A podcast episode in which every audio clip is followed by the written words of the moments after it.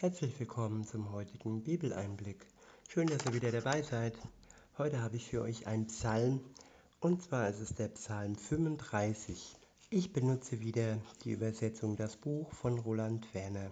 Der Psalm ist überschrieben mit Ein Gebet um Rettung.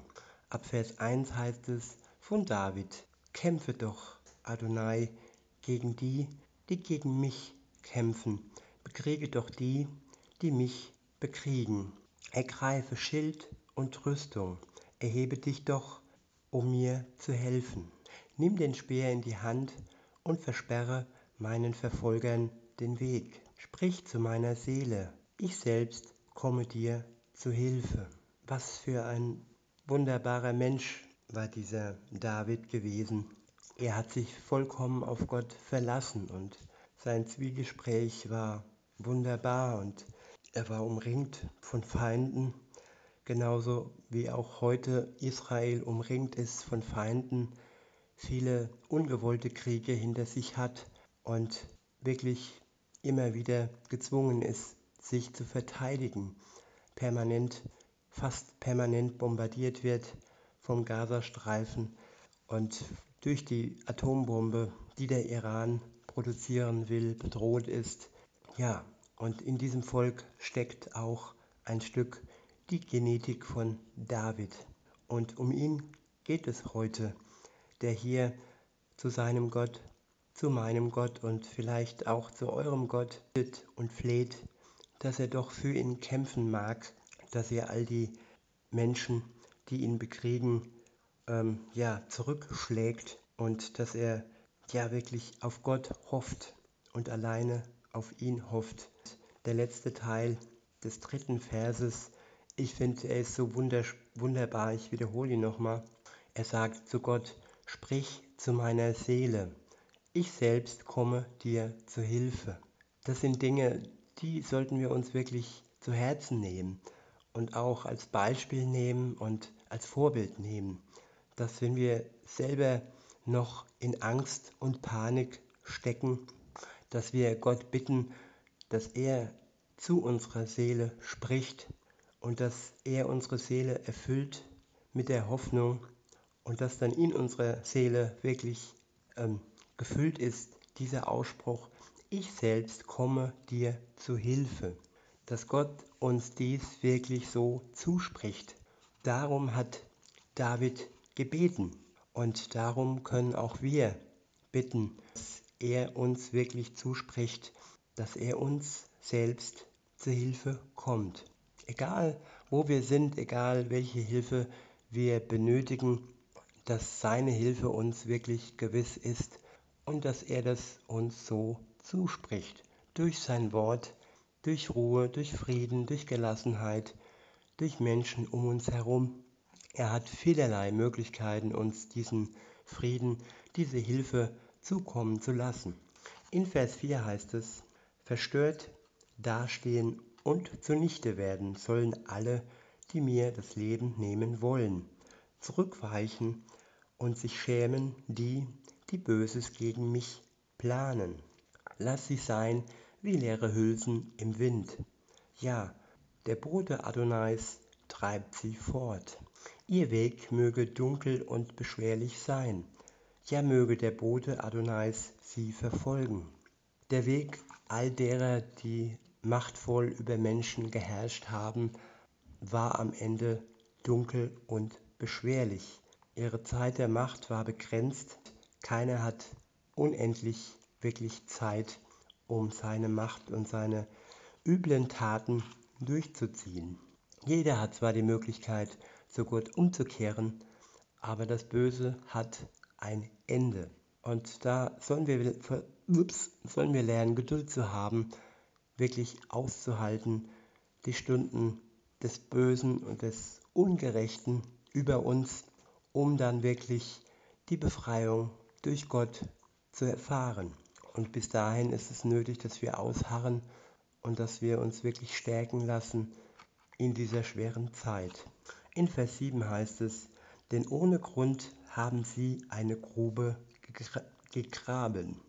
Ja, ein Fangnetz heimlich gelegt und meine Seele darin um meine Seele darin einzufangen. Ich wiederhole, denn ohne Grund haben sie eine Grube gegraben.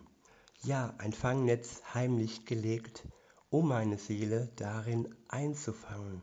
Hier geht es nicht nur um körperliche Bedrohung, es geht um die Bedrohung der Seele, die durch ein Fangnetz eingefangen werden soll.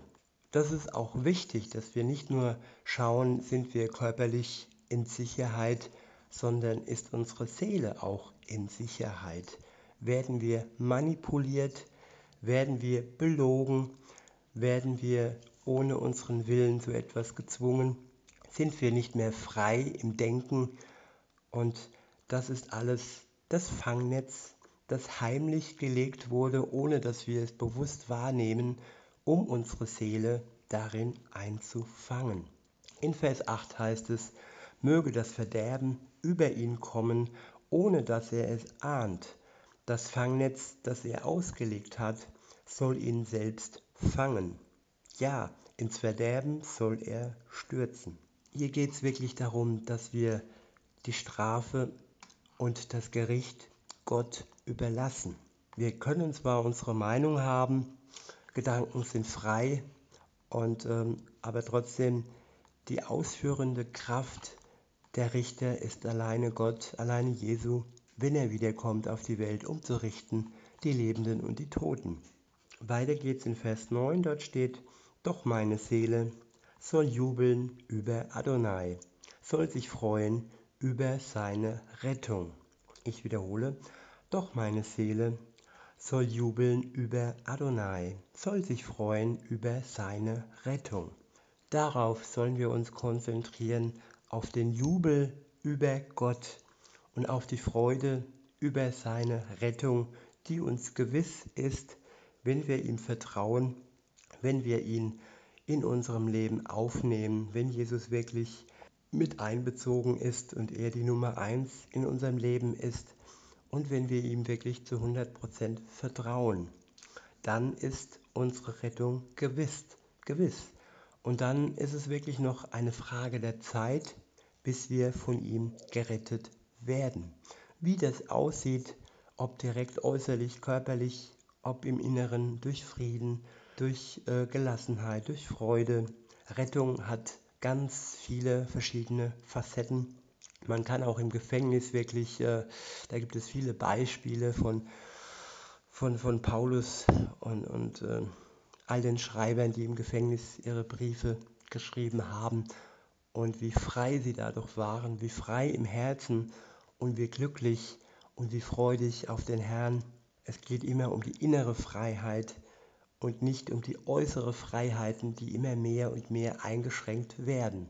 Weiter geht's in Vers 10. Meine ganze, mein ganzer Mensch soll sagen, Adonai, wer ist wie du? Du rettest den Elenden vor dem, der ihm zu stark ist, den Armen und Unterdrückten vor dem, der ihn ausraubt. Gewalttätige Zeugen treten auf. Das, was ich nicht wissen kann, fragen sie mich. Für Gutes zahlen sie mir Böses heim. Ganz ver vereinsamt stehe ich da.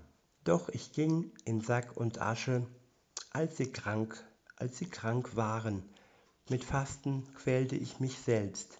Ach, dass mein Gebet mir selbst zugute käme.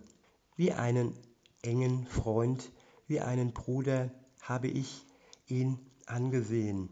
Wie einer, der um seine Mutter trauert, so habe ich mich gebeugt und getrauert. Doch als ich gestolpert doch als ich stolperte, freuten sie sich, die Schläger rotteten sich zusammen gegen mich, doch ich habe es nicht gemerkt.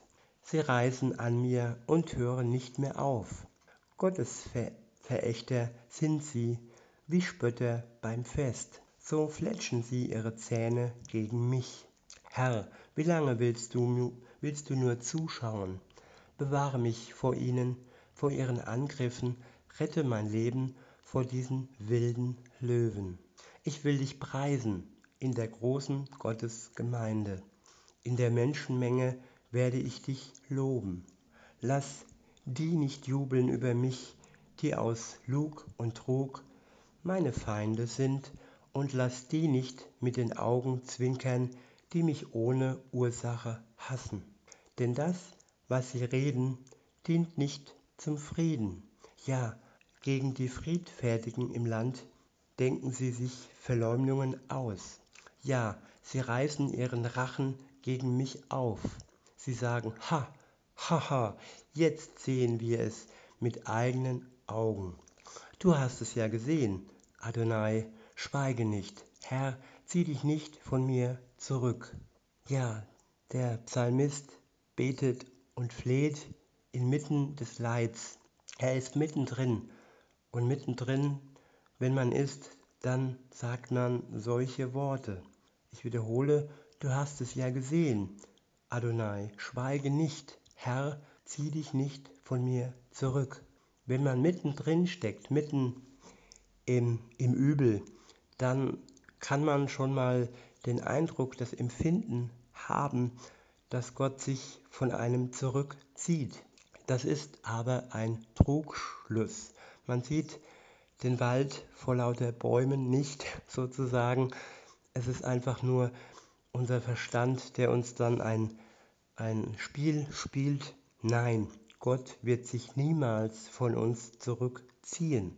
Es ist einfach unser Empfinden, es sind, es sind unsere Gefühle, das Gefühl, alleingelassen zu sein.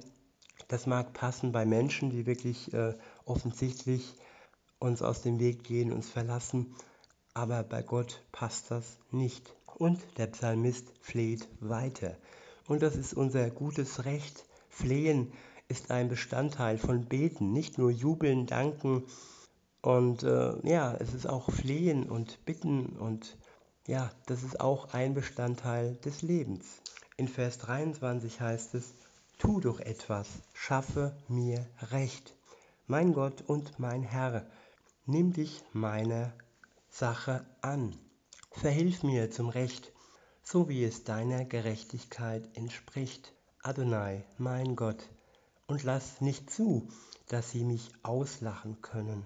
Sie sollen nicht in ihrem Herzen sagen, ha, genau das war unsere Absicht. Sie sollen nicht sagen können, wir haben ihn ausgeschaltet.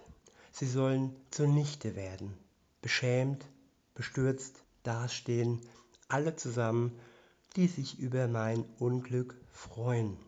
Ja, es gibt auch Momente, wo, wo man diese Worte aussprechen kann, dass, dass Gottes Gericht über all die Menschen kommt, die uns schmähen, die uns Leid zufügen. Und wenn sie nicht in unserer unmittelbaren, unmittelbaren Nähe sind und wenn sie nicht unmittelbar dursten oder hungern und wenn wir nicht unmittelbar gefragt sind, wenn sie den Einfluss nicht zulassen, den Einfluss der Liebe, den Einfluss der Feindesliebe, das ist, muss man immer unterscheiden, welcher Moment ist jetzt da. Es ist, bin ich jetzt gefragt, meine Feinde wirklich meinen Feinden zu zeigen, dass es da Liebe gibt, dass Gott sie liebt und dass all die Schmach, die sie mir zufügen, ihnen selber nur schaden. Das ist der eine Moment, aber es gibt auch Momente, wo sie das nicht zulassen und wo sie einfach weitermachen und mich verschmähen und mich verbal und körperlich und oder körperlich treten, ja, dann, dann ist es auch mal an der Sache, dann ist es auch mal an der Zeit, solche Worte zu, zu verwenden. Ich wiederhole, sie sollen zunichte werden, beschämt und bestürzt dastehen, alle zusammen, die sich über mein Unglück freuen. Und wenn sie dann in dieser Tiefe sind, dann haben sie wieder die Möglichkeit, zu Gott aufzusehen. Dann, dann werden sie vielleicht wach, wenn sie wirklich zunichte werden in ihrer Macht und in ihrer Verschmähung. Und wenn sie bestürzt dastehen, dann wachen sie vielleicht auf und schaffen die Umkehr zu Gott. Aber man muss immer realistisch sein und zu positiv kann man das Ganze nicht sehen, weil jeder Mensch hat die Wahl. Und wenn, wenn jemand ganz klar Nein sagt und sich für das Böse auch das Böse gegen uns ähm, ausspricht, dann ist es die Wahl des Menschen. die er natürlich, äh, solange die Gnadenzeit noch ist und Jesus noch nicht gekommen ist, um zu richten, diese Wahl und diese Meinung kann er ändern und er kann immer umkehren, jeden Tag und jede Stunde.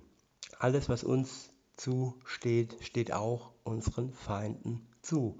Das muss man sich immer bewusst sein. Weiter heißt es, sie sollen sich in Schimpf und Schande hüllen, die sich gegen mich aufspielen. Doch lasst die jubeln und sich freuen, die wünschen, dass ich gerecht behandelt werde. Und lass sie immer wieder sagen, groß ist Adonai, der nur das Beste für seinen Diener will. Ja, meine Zunge soll von deiner Gerechtigkeit sprechen und den ganzen Tag dein Lob verbreiten. Ich wiederhole den letzten Vers. Ja, meine Zunge soll von deiner Gerechtigkeit sprechen und, und den ganzen Tag dein Lob verbreiten. Hier geht es zum einen um die Zunge und zum anderen um das, was wir vor Gott flehen und erbitten und was wir uns von der Last sprechen. Und äh, was die Zunge angeht, über diese sollte auf jeden Fall Lob gehen. Und die Zunge sollte von Gottes Gerechtigkeit sprechen. Einfach die Größe Gottes und die Liebe Gottes hervorheben, sodass vielleicht sogar auch unsere Feinde überzeugt werden. Und in diesem Sinne wünsche ich euch noch einen schönen Tag und sag bis denne.